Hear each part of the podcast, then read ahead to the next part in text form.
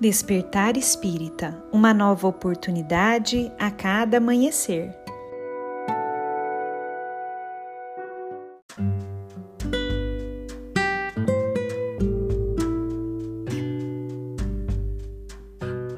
Sejam muito bem-vindos, amigos queridos, para mais um Despertar Espírita.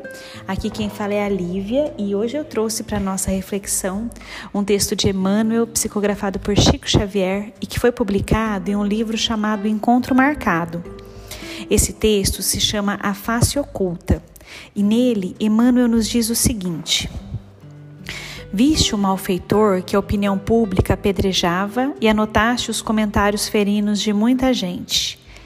Ele terá sido mostrado nas colunas da imprensa por celerado em vulgar de que o mundo abomina a presença.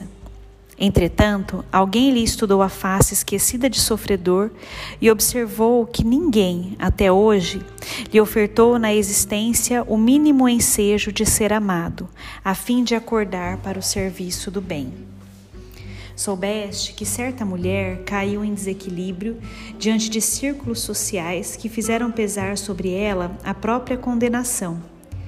Alguém, todavia, lhe enxergou a face oculta e leu nela, inscrita a fogo de aflição, a história das lutas terríveis que a acusada sustentou com a necessidade, sem que ninguém lhe estendesse mãos amigas nas longas noites de tentação.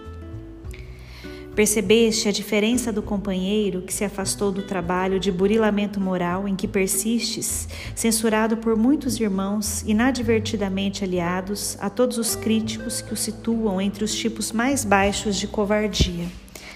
Alguém, contudo, analisou-lhe a face ignorada, mil vezes batida pelas pancadas da ingratidão, e verificou que ninguém apareceu nos dias de angústia para lenir-lhe o coração, ilhado no desespero.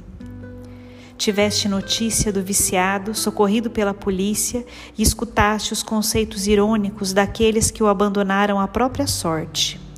No entanto, alguém lhe examinou a face desconhecida de criatura a quem se negou a bênção do trabalho ou do afeto e reconheceu que ninguém o ajudou a libertar-se da revolta e da obsessão. Quando estiveres identificando as chagas do próximo, recorda que alguém está marcando as causas que as produziram. Esse alguém é o Senhor, que vê o que não vemos. Onde o mal se destaque, faz o bem que puderes. Onde o ódio se agite, menciona o amor.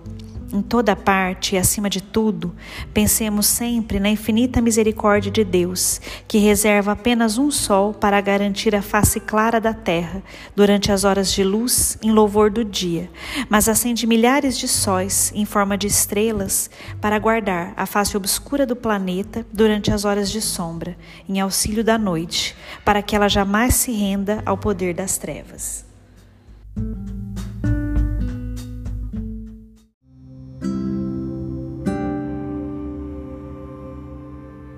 Que nós possamos, meus amigos, ter muito cuidado com os julgamentos que fazemos no nosso dia a dia, pois nós não sabemos as causas ocultas que antecedem a atuação da pessoa daquela forma.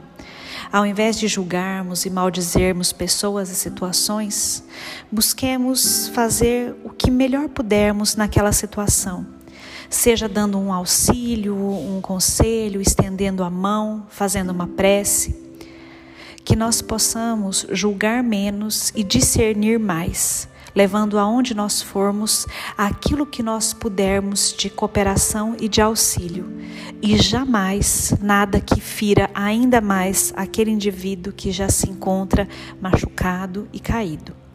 Um grande abraço a todos e nos encontramos na próxima reflexão.